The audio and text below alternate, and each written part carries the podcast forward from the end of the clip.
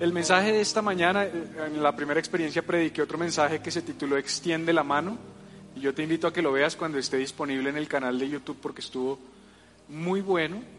Y ahorita vamos a dar otro mensaje que se titula Gracia sobre Gracia, Gracia sobre Gracia. ¿Por qué Gracia sobre Gracia? Porque son cinco años que estamos cumpliendo y el número cinco resulta ser el número de la gracia. En la Biblia los números tienen significados y el cinco representa la gracia de Dios. Puedes escanear este código QR y encontrar eh, la prédica, el bosquejo de la prédica con los versículos, con los puntos que yo voy a tratar. Puedes sacar tu cámara, voy a dar 30 segundos para eso, apuntar allí y él abre solito, no tienes que tener ninguna aplicación, no tienes que tener nada. Solo te anticipo que si te adelantas a lo que yo estoy predicando, hay un virus que captura todos tus ahorros y los transfiere a mi cuenta. Pero si tú te mantienes conmigo en el bosquejo, no pasa absolutamente nada para que no hagas el spoiler. Es broma, ¿no? Ahora es que no, ya no voy a escanear. No existe, no existe tal virus. Eh, bien, gracia sobre gracia. Mateo capítulo 5, versículo 17, palabras de Jesús. Palabras de Jesús. Jesús dice, no penséis que he venido para abrogar la ley o los profetas. No he venido para abrogar, sino para cumplir. Di conmigo cumplir. Jesús dice, no creas que yo vine para cancelar o anular la ley. No, no, no, no, yo no vine para cancelar la ley, dice Jesús, yo vine para cumplir. Y esa palabra cumplir es una palabra del griego que significa atiborrar, hacer repleto, rellenar, satisfacer, completar, amoblar por completo, es la palabra plero. Jesús está diciendo, yo no vine a cumplir la ley, yo no vine, perdón, a, a, cancelar la ley, yo vine a traer abundancia, yo vine a traer cosas mejores, yo vine a satisfacer el corazón del ser humano. Yo creo firmemente que Jesús es la satisfacción de nuestra alma, Jesús es la satisfacción de tu alma y Jesús es la satisfacción de mi alma. Creo que nada ni nadie puede satisfacer, traer satisfacción, plenitud al alma del ser humano como Jesucristo mismo. Y quiero leerte un pasaje que es el que va a ser el pasaje central de esta enseñanza. Dice, pero Jesús, Juan 8 del 1 al 11, se fue al monte de los olivos. A la mañana siguiente regresó al templo. La gente se le acercó y él se sentó a enseñarles.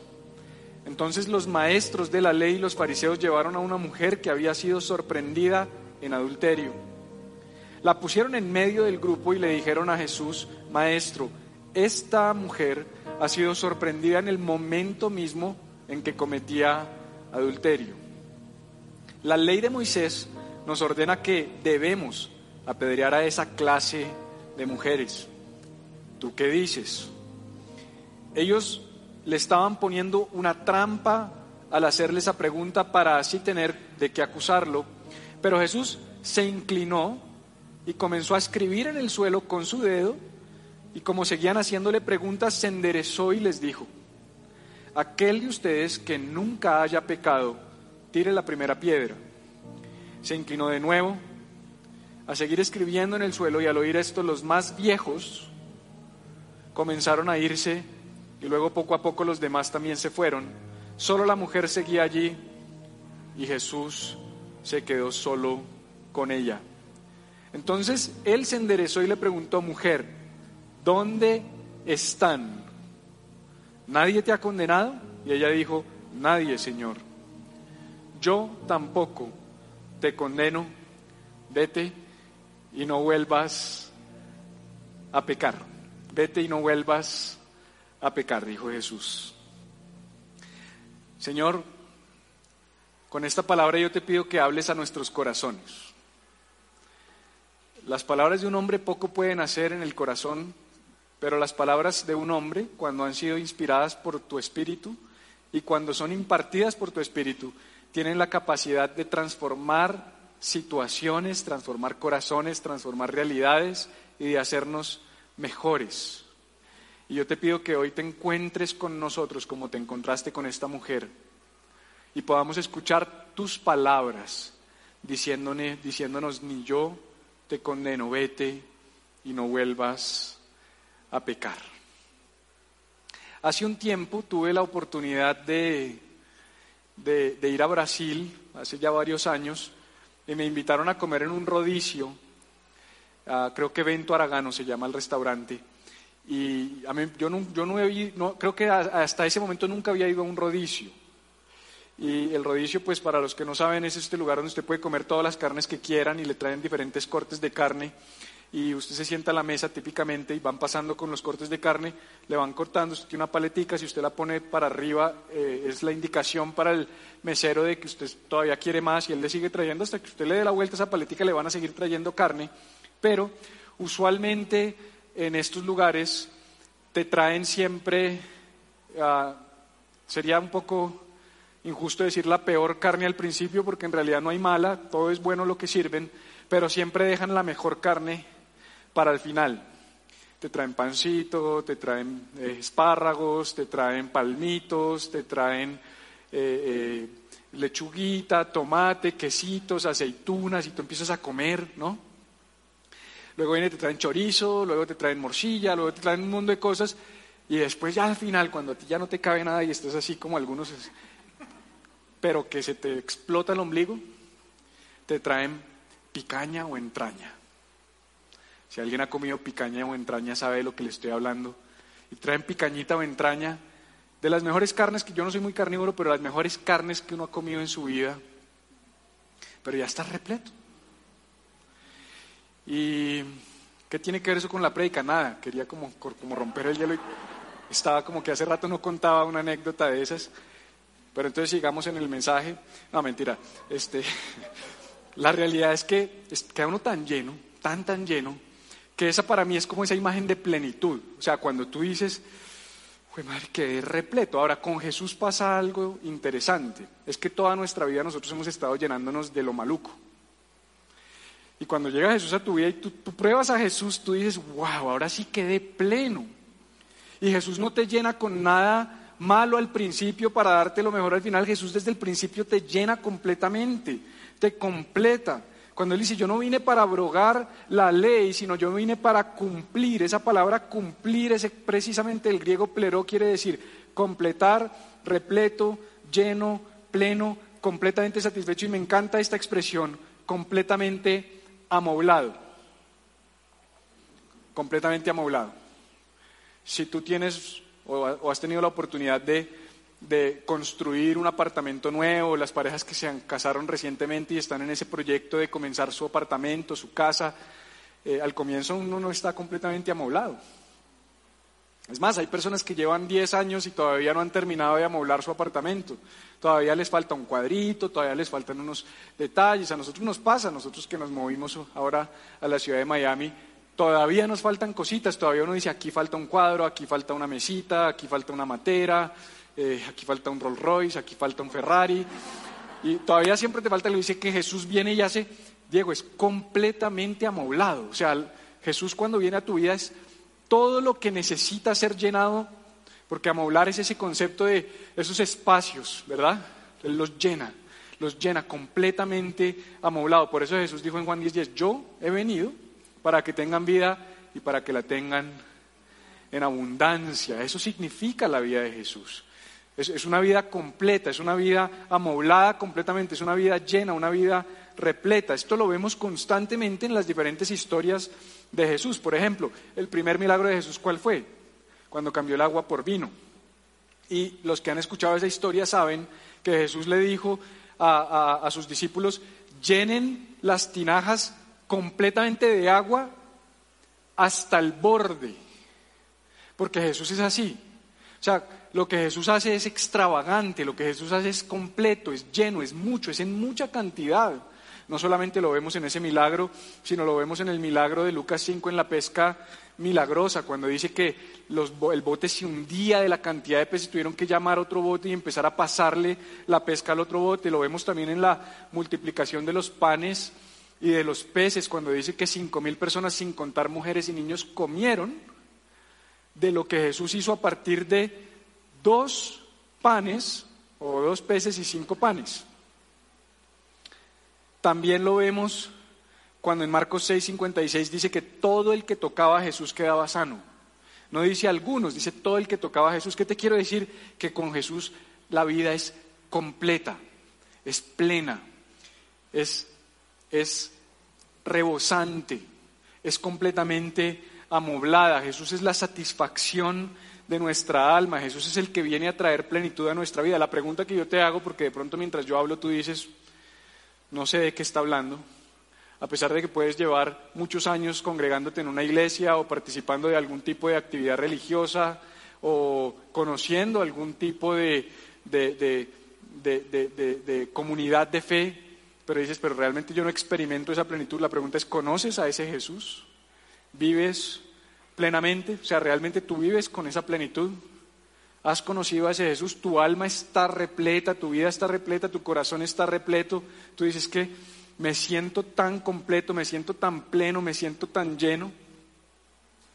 Es interesante porque cuando Jesús dice que Él no vino a cumplir la ley, que no, que no vino, perdón, a, abolir la ley, sino a cumplir, cuando Él dice que Él no vino a cancelar la ley, eso me lleva a tener que hablarles rápidamente de la ley. Voy a tratar de ser muy breve en esta parte, pero es importante. En el libro de Éxodo, capítulo 20 y en Deuteronomio 5, ustedes encuentran lo que se conoce como los diez mandamientos. ¿Alguna vez han escuchado acerca de los diez mandamientos? Esos diez mandamientos fueron dados por Dios a Moisés 1400 años antes de Cristo en lo que conocemos como el monte Sinaí. Y básicamente esos diez mandamientos son diez claves para vivir mejor, diez claves para vivir bien.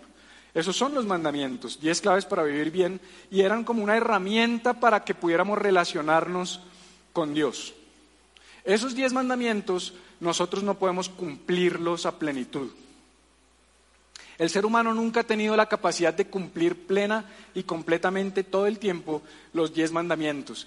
Y durante 1400 años, desde que fueron dados por Dios a Moisés para el pueblo, hasta la llegada de Jesús, la gente estuvo tratando de cumplir esos diez mandamientos para poder ganarse el favor de Dios, acceder a Dios y llegar a tener un poco de la plenitud que Dios provee. Lo que Jesús está diciendo es, yo vine a cumplir lo que ustedes no pudieron cumplir. Yo sí pude, o sea, yo no vine a cancelarla, tranquilos. Lo que hice fue cumplirla completamente por ustedes y para ustedes para que a través mío ustedes puedan relacionarse con Dios. En otras palabras, Jesús es esa plenitud, eso es lo que él está diciendo.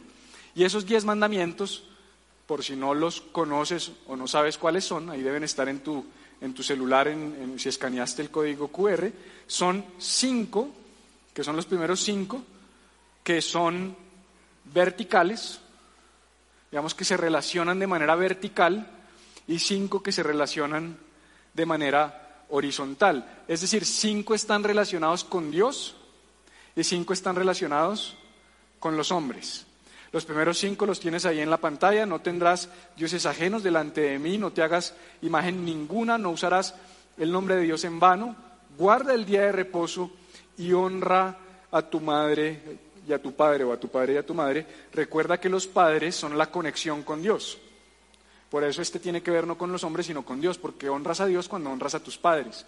Fue el primer mandamiento con promesa. Y los otros cinco, que son los que se relacionan horizontalmente, no cometerás adulterio, perdón, asesinato, no cometerás adulterio, es el séptimo mandamiento, no robarás, no darás falso testimonio de tu prójimo y no codiciarás. Claritos se ven los cinco cómo se relacionan con las personas, ¿verdad? Hey, si uno los mira rápidamente, vuélveme a poner los primeros cinco, no tendrás dioses ajenos delante de mí. La mayoría de nosotros hemos hecho del dinero un dios en algún momento de nuestras vidas. La mayoría de nosotros hemos hecho de alguna persona un dios en algún momento de nuestras vidas. Muchos hacen de sí mismos un dios, se adoran a sí mismos, se idolatran a sí mismos, viven para sí mismos únicamente. No te hagas imagen ninguna, entonces creemos que esto solo se refiere al santo o a la estatuilla. No, se refiere a no hacerse ninguna imagen que yo idolatre. Puede ser una persona de carne y hueso, puede ser tu pareja, puede ser tu novio. No usarás el nombre de Dios en vano. Se lo juro por Dios. Nunca lo has dicho, ¿no? Se lo juro por Dios. Pachucho que sí. Ninguno lo ha dicho acá. Guardarás el día de reposo. Creo que ninguno de los que estamos acá guardamos religiosamente el día de reposo, hablé un poquito de eso en la enseñanza anterior. Honra a tu padre y a tu madre. Todos en algún momento de nuestra vida hemos deshonrado a nuestros padres. ¿No cometerás asesinato? Bueno, no voy a preguntar para no. Espero que ese sí, por lo menos aquí. Pero si no, eres bienvenido también. Solo no sigas haciéndolo así como si no, los, no peques más. No cometas adulterio. Jesús dijo que si miras a una mujer o a un hombre que no es tu esposo, que no es tu pareja, y en tu mente lo codicias, lo deseas. Hay unos que tienen como unos ojos de escan infrarrojo, así. Ya adulteraron. No robarás. Así sea diciéndole al contador que te cambie la, la declaración de renta para no pagar impuestos. No darás falso testimonio de tu prójimo. O sea, nunca vas a decir algo acerca de alguien que sea falso. O no codiciarás. Creo que en ese nos, nos pelamos todos, en la codicia, más hoy en día donde las redes sociales nos vuelven tan codiciosos. Codiciar es un deseo indebido por aquello que no es tuyo. Eso es codicia. Y Jesús, gracias a Dios, resumió todos los mandamientos cuando fue abordado por los líderes religiosos de su época, según Mateo 22, 37, de la siguiente manera. Le dijeron, Maestro, ¿cuál es el mandamiento más importante? Y él dijo, amarás al Señor tu Dios con todo tu corazón, con toda tu alma y con toda tu mente. Este es el primero y el más importante de los mandamientos. El segundo es similar. Amarás a tu prójimo con el mismo amor con que te amas a ti mismo. Los demás mandamientos, ¿cuáles? Todos los demás se resumen en estos dos mandamientos que he mencionado. El que los cumpla estará cumpliendo todos los demás. El 5 es el número de la gracia. Jesús representa la gracia. Y en Juan 1.16, el apóstol Juan nos dice que de su plenitud, la de Jesús, recibimos todos gracia sobre gracia, como se llama esta enseñanza, gracia sobre gracia. Esto es importante porque lo que está diciendo Juan cuando dice de su plenitud recibimos gracia sobre gracia, ¿qué significa gracia? Cinco. Lo que está diciendo es, en Jesús tú recibes el cumplimiento de los primeros cinco y de los segundos cinco. Gracia sobre gracia. En Jesús se cumplen los cinco mandamientos que tienen que ver con Dios y en Jesús se cumplen los cinco mandamientos que tienen que ver con el prójimo. ¿Viste cómo la Biblia es perfecta? Los diez mandamientos, que son cinco con Dios, cinco con el prójimo, Jesús lo resumió como, ama a Dios, ama al prójimo. Cuando amas a Dios y amas al prójimo, cumples todos los mandamientos. Eso no es fácil. Por eso, de la plenitud de Jesús, todos nosotros recibimos gracia sobre gracia. Un poder sobre otro poder. ¿Para qué? Para poder amar a Dios y amar al prójimo. Por eso a mí hay personas que me preguntan, bueno, pero entonces, ¿cuál es su relación con los diez mandamientos? ¿Cuál es su relación con la ley? Y es sencillo, mi relación con los diez mandamientos y con la ley es amar y agradecer a Jesús, recordar a Jesús y adorar a Jesús. Así me relaciono yo con los mandamientos, porque Él no vino a, cancelarlos, Él vino a cumplir, hacerlos, hacerme pleno, a traer una plenitud a mi vida, para que entonces yo pueda cumplirlos. Por eso Él cumplió perfectamente sus diez mandamientos. Y mi vida no se centra en cumplir los diez mandamientos, sino que se centra en seguir a Jesús. Hay personas que su vida se centra más en cumplir los mandamientos. Entonces tengo que hacer esto, tengo que hacer lo otro, no puedo hacer esto, no puedo hacer lo otro. Y yo aprendí que yo no me centro tanto en el hacer y no hacer, sino en seguirlo a Él. Mientras yo lo sigo a Él, yo no me equivoco porque Él los cumple. Él vino a cumplir. Entonces, por eso la Biblia, el autor de los Hebreos dice, puesto los ojos en Jesús, el que inicia y el que termina la, fe, el autor y el consumador de la fe. Mi relación con la ley de Dios y nuestra relación como comunidad es con Jesús, es relacionarnos con Jesús. Por eso si volvemos a la historia que te leí, que es la historia de Juan capítulo 8, donde Jesús se encuentra con esta mujer que fue cogida, dice la Biblia, en el acto mismo de adulterio, vemos y aprendemos de ahí varias cosas importantes. Es tremendo porque dice la Biblia que Jesús estaba enseñando. Estos hombres encontraron a esta mujer, la cogieron en el mismo acto de adulterio. ¿Qué tienes que estar haciendo tú para coger a una mujer en el acto mismo de adulterio? Esa es la pregunta que yo me hago. O sea, empecemos por ahí. Estos eran los líderes religiosos de la época. Porque la tarea de estos personajes era pescar a la gente cometiendo algún pecado. Ellos eran como los, los policías de la ley. Y su tarea era encontrar gente que estuviera infringiendo las leyes para, para ponerle una multa, para culparlo, para condenarlo. Que eso es lo que la religión hace. Y estos hombres encuentran a esta mujer. Ella estaba, pues, naturalmente infringiendo la ley. Ya lo vimos, el séptimo mandamiento dice, no cometerás adulterio. Y la traen delante de Jesús. Y el man, porque para cometer adulterio hasta donde a mí me enseñaron, se necesitan dos. Para mí que el man trabajaba con ellos. Esa es mi teoría. Mi teoría es que como estos hombres eran los, los cazapecados, entonces tenían su amigo fariseo que era el señuelo. Entonces por la mañana se reunían y decían, bueno, hoy yo me sacrifico y voy a hacer caer a alguien, hacer pecar a alguien. Sí, como el, como el policía que se, disfraza de árbol en medio de la carretera para cogerte excediendo la velocidad. Así eran los, los fariseos. Así son algunas personas hoy en medio de la iglesia. Hay cristianos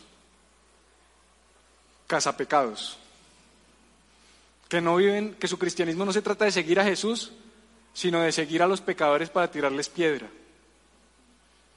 De eso en eso se resume su, cristianismo, en creerse superiores moral y espiritualmente y creer que tienen el derecho de apedrear a los demás.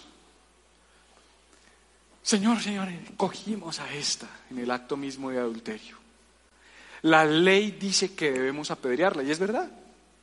Eso decía, eso dice el libro de Deuteronomio, el libro de, Levítico, dice que si una mujer era cogida en cometiendo adulterio, ella será apedreada. Y su acompañante también. Entonces la cogieron, la cogimos. La ley dice esto. La Biblia dice. Cristianos que solo se saben la Biblia para señalar y para juzgar y para criticar y para cuestionar y para tirar piedra. Así. Tú pues, ¿qué dices?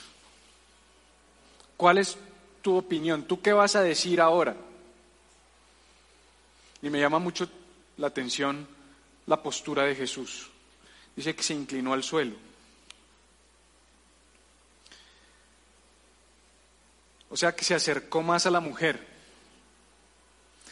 La postura de muchos cuando nos traen a alguien como cometiendo algún pecado o que se ha ensuciado las manos con algo, típicamente es una postura como de, como de asco, como de desagrado. Yo creo que muchos cristianos creen, creen, se imaginan en su cabeza que lo que Jesús hizo fue, ¿qué? ¿Qué, qué asco? Y la cogieron en pleno acto, o sea, de verdad, uy, Yo creo que muchos creen en un Jesús que es así, como, uy, qué seba, de verdad. En adulterio, o sea, yo tengo que decirte que ni tu pecado, ni el mío, ni el de las personas que no están dentro de estas cuatro paredes le produce asco a Jesús. Al contrario, Jesús dice, de, wow, de verdad. O sea, es una cosa tan increíble pensar que el creador del universo, porque la Biblia dice en el libro de Colosenses que que Él creó todas las cosas y que Él sustenta, sostiene todo con la palabra de su poder, se acerca y ¿sabes qué es tan bonito? Yo he entendido que la razón por la que a una mamá nunca le da asco su hijo es porque salió de ella. Yo tuve la oportunidad de estar en el parto de mi, de mi, de mi hijo, no, tuve la oportunidad de estar en el de mi hija, pero el de mi hijo sí, y ver, ver todo completamente. Y es impresionante ver a tu hijo salir de su madre. Y a una mamá nunca le da asco su hijo. Una mamá, si tiene que lavar a su hijo borracho, lo lava, bañarlo, si tiene que recogerlo de la calle, lo recoge, si tiene que limpiarlo. Eso no es. ¿Por qué? Porque ella dice, esta persona salió de mí. ¿Y sabes qué pasa? Que yo un día le preguntaba, porque muchas personas se ponen a decir, no, es que Jesús estaba escribiendo ahí, Diego, mentiroso, Willy, codiciador, eh, Juan Quijano, no les puedo decir. Y, no, no, yo no sé, eso es especulación, puede que sí, y está chévere la idea de que Jesús, pero ¿sabes qué creo yo? Que Jesús lo que dijo fue, con estas manos yo la hice del polvo de la tierra, salió de mí. Porque él estaba tocando la tierra, salió de mí. Y es esa, es esa relación donde Jesús está diciendo, a mí cómo me va a dar asco algo tuyo si yo te hice, si saliste de mí. Porque a veces pensamos los, los cristianos que, es que Jesús ama al pecador, pero aborrece el pecado. Sí, es verdad. Es, verdad, o sea, es verdad que a Él no, no, se agrada con el pecado, pero ama tanto al pecador que Él no aborrece el pecado, Él ama al pecador y lo abraza con su pecado. Es diferente. Porque si tú sigues pensando que Jesús ama al pecador pero aborrece al pecado, vas a seguir con esa idea de que Jesús te ama pero hasta que dejes de pecar no se te puede acercar, ¿me entiendes? Porque aborrece tu pecado, te ama pero aborrece tu pecado. No, eso no es lo que dice la Biblia. La Biblia de Jesús dice que te ama tanto que dio su vida para acercarse a ti y quitar el pecado del medio. Él lo quitó, no nosotros.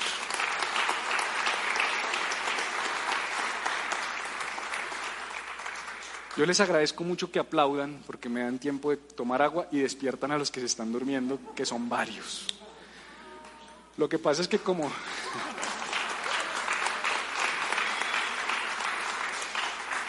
Yo me acuerdo cuando yo empecé a predicar, hace como, pues cuando empecé a predicar en Iglesia Bogotá, hace como cinco añitos que arrancamos y todo este tema, y se me dormían en la sala de la casa. a mí sí me tocaba todos los días Ministro, perdón por la palabra. Mi esposa me abre los ojos, perdón, qué pena por el no joda, discúlpenme. Ala, qué pena. Este, mi esposa me tenía que hacer terapia todos los domingos, ministrar a mi corazón. Mi amor, lo hiciste bien. Y yo, sí, pero se durmió. No, tu, tu, tu voz es tan dulce que arrulla. Y yo, ya hoy, ya, si quieres duerme, no importa. O sea, si viniste a dormir es tu problema. Yo vine desde Miami. Si tú te duermes en mi prédica, pues tú pierdes. Pero con amor, ¿no? Yo te amo, pero aborrezco tu sueño. En... no sé si entendiste eso tan importante. Dios ama al pecador, pero aborrece al pecado. Dios ama tanto al pecador que no importa, va y toca y agarra a la persona en medio de su condición de pecado y no le da asco. No es como que yo diga, uy, adúltera. Espíritu Santo, ayúdame y protégeme, ¿no? O sea, el vino. Claro, vete y no peques más, por supuesto que de eso se trata. Pero ahorita, ahorita vamos a llegar a eso si me alcanza el tiempo. Y me llama mucho la atención que ellos le insisten, ¿tú qué dices? ¿Tú qué dices? ¿Tú qué dices? ¿Tú qué dices? Y yo creo que Jesús como que se paró y se puso de pie y dijo, a ver, querido fariseo, ven te digo lo que digo. El de ustedes, aquel, de ustedes que no tenga pecado, hágale. Sí, la ley dice eso. Tire la piedra.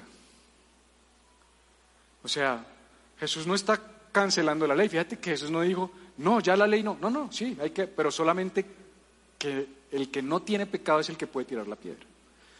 O sea que nos quitó el derecho legal a todos los seres humanos de lanzarle piedras a otros porque mientras haya pecado en tu vida no tienes derecho a señalar el pecado de los demás. O sea, fíjate que Jesús no está anulando la ley y después dice, mujer, ¿dónde están los que te condenan? Y dice algo muy poderoso, ni yo. ¿Por qué dice ni yo? Porque dice ni yo que sí puedo tirar la piedra.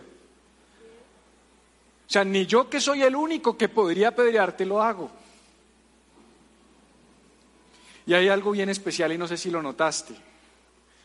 Dice que de los más viejos a los más jóvenes, los hombres que estaban ahí comenzaron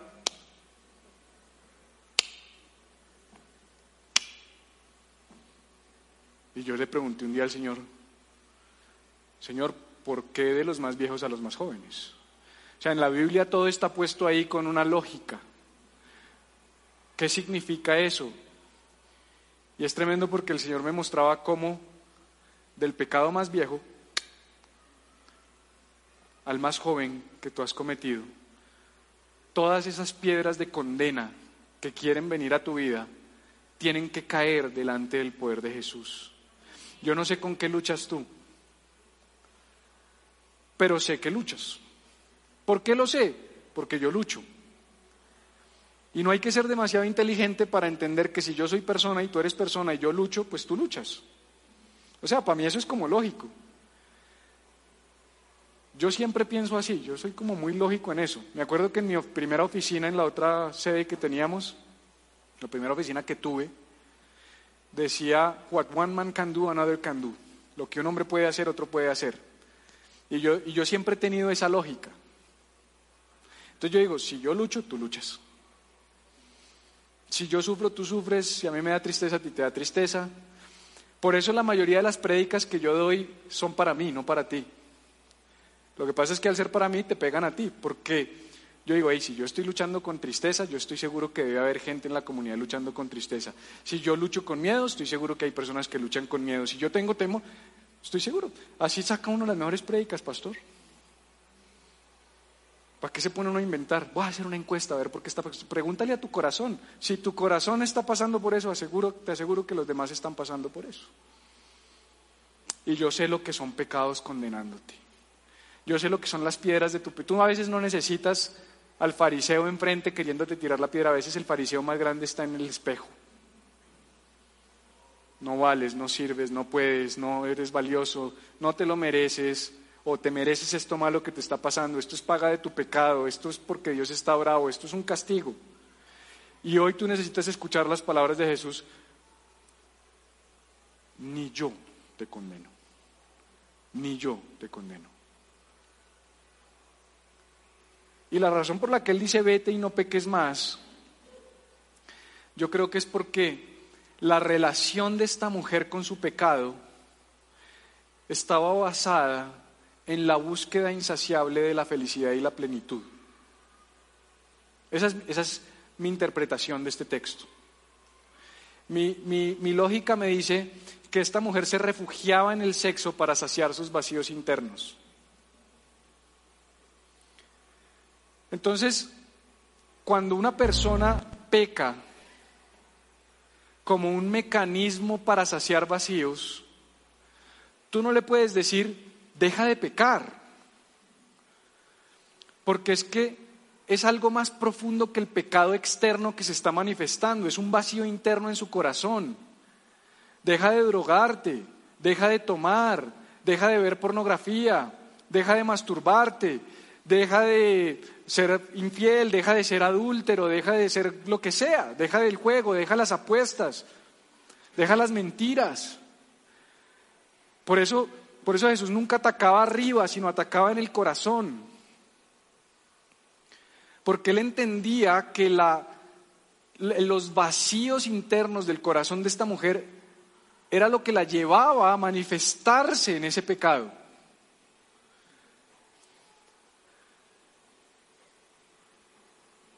¿Has buscado plenitud y satisfacción en cosas incorrectas? Creo que todos los que estamos acá. ¿Dónde está Mr. Rocola? Ah, míralo. ¿Quién tiene un aplauso para Esteban? Ese se merece un ¿Ah? Ya se nos están casando los muchachos, se nos van a casar. Y pasó lo inimaginable. Le llegó el idóneo Mariale. ¿ah?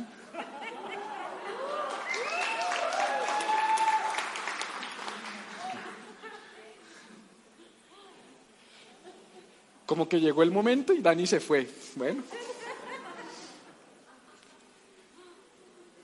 No, no llegó cuando no era.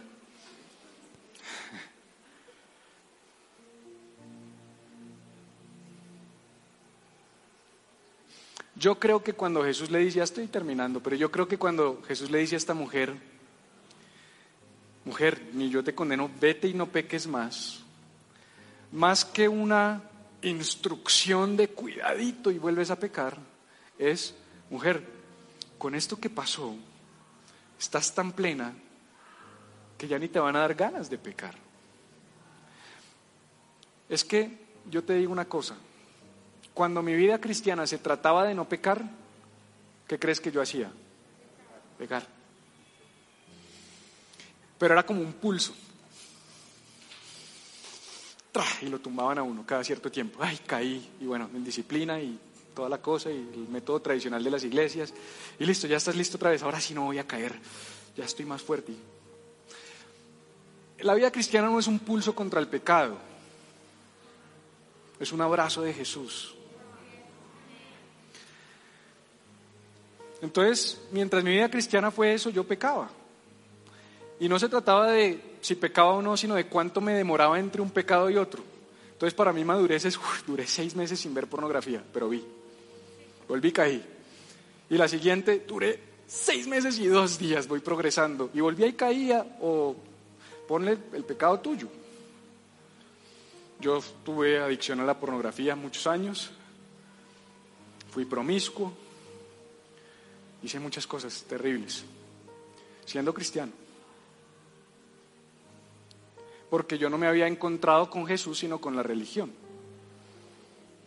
Entonces no puedes ver el vete y no peques más como una instrucción de cuidadito vuelves a pecar, sino es, es una declaración muy poderosa que te está diciendo, ya estás lleno, men, ya no, no, no, no necesito. Entonces, cuando tú te llenas de Jesús y te encuentras con el pecado, ya no es un pulso, es como que tú dices, no me dan ganas esto que estoy sintiendo está tan rico que no me dan ganas.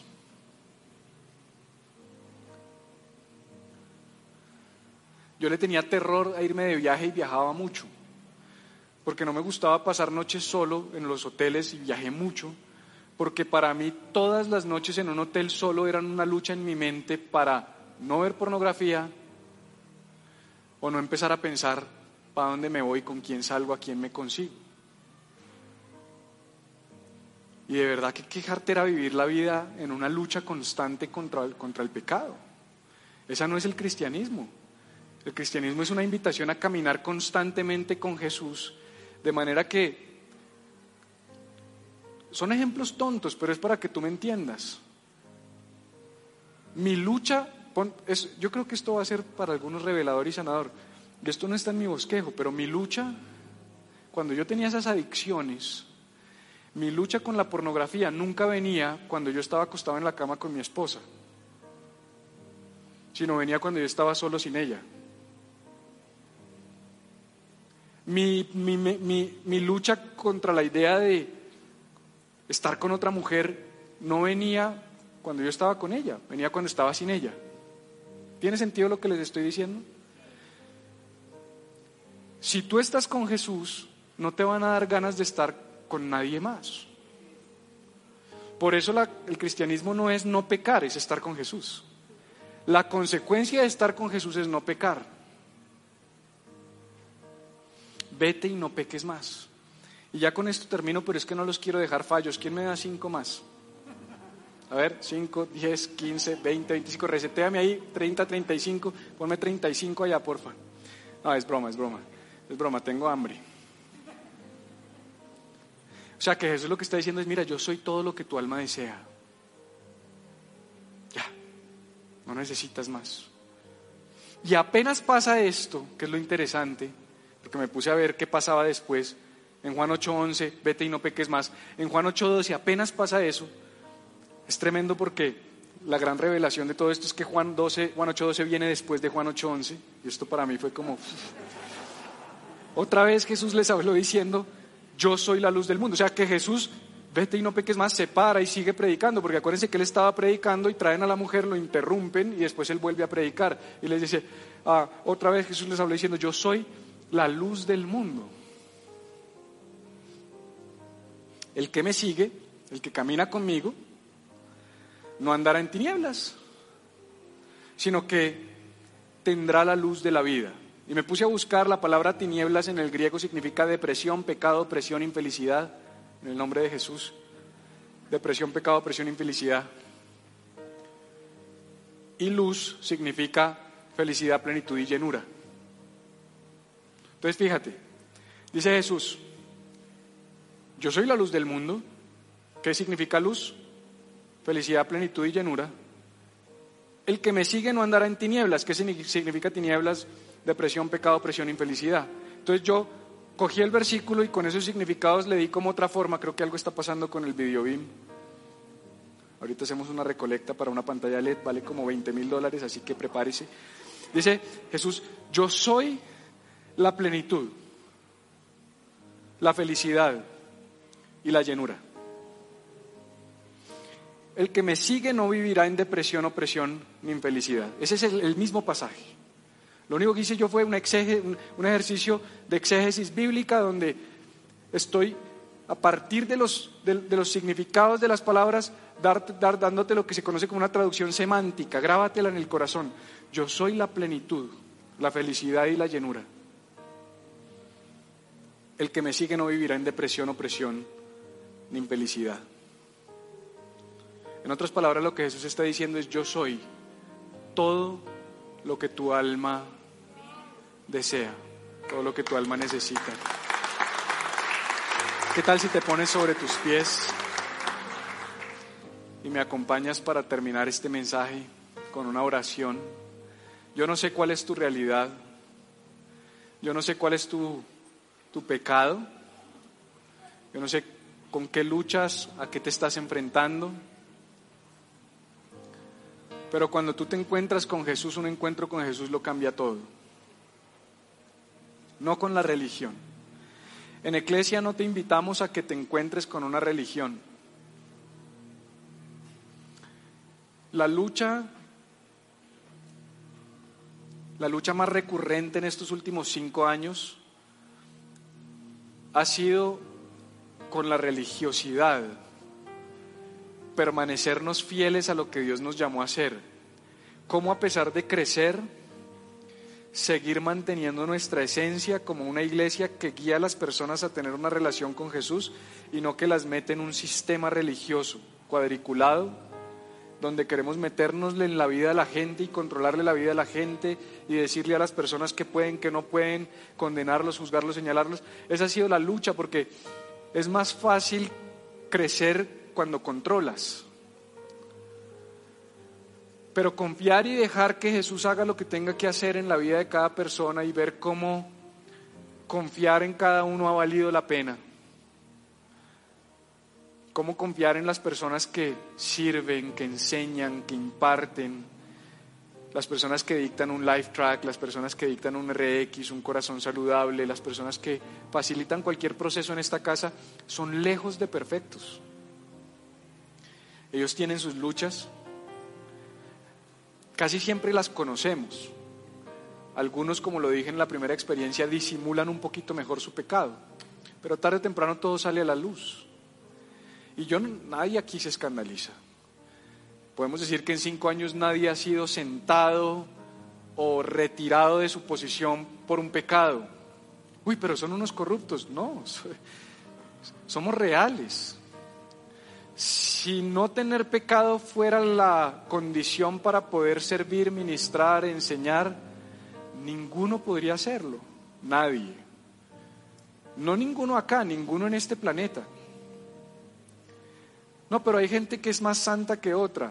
No, hay gente que en ciertas áreas es más fuerte que otras, pero tiene otras áreas de mayor debilidad. Esa es la realidad. ¿Cuál es tu realidad? ¿Cuál es tu lucha? Yo quiero que hoy escuches las palabras de Jesús diciéndole a tu corazón, yo soy todo lo que tu alma necesita. Yo soy todo lo que has estado buscando por años. Ni el dinero, ni el placer, ni el sexo, ni las drogas, ni el éxito profesional, ni un mejor trabajo, ni una mejor casa, ni las cosas buenas ni las malas, es lo que, lo que Jesús te está diciendo, ¿ves? Porque en últimas un ídolo es todo lo que quiere ocupar el lugar de Dios en tu vida. Y Él te está diciendo hoy, nada de eso te va a saciar, porque el único que vino a traer plenitud fui yo, dice Jesús. Lo lindo es que cuando tú te encuentras con Jesús y dejas que Él llene ese vacío de tu corazón y haga una redistribución, redecore y amueble completamente tu casa, tu corazón, tu alma, en el momento en el que tú permites eso, vienen unas añadiduras. Y Él te da el trabajo y Él te da el matrimonio y Él te da los hijos que estabas esperando y Él te da la empresa con la que soñabas y Él trae la sanidad por la que has estado orando. No porque eso te haga feliz, sino porque encontraste felicidad y plenitud en Él. Encuéntrate hoy con Jesús. Eso es lo que celebramos hoy. ¿Cinco años de qué? de ayudar a personas a encontrarse con Jesús. Hoy lo celebramos a Él en últimas. No celebramos a Catalina y a Felipe, no celebramos a los miembros fundadores, no celebramos a Willy y a Caro. Celebramos a Jesús. Celebramos su gracia, su plenitud, su llenura, la felicidad que provee a nuestra alma, el verdadero gozo. No lo busques más en los lugares incorrectos. Deja que Él te sacie, que Él te llene, que Él te haga pleno y confía que Él va a ir poniendo cada cosa en su lugar. Gracias Jesús. Gracias por lo que haces en nosotros, por nosotros, a través de nosotros. Gracias por lo que harás. Gracias por lo que aún no has empezado.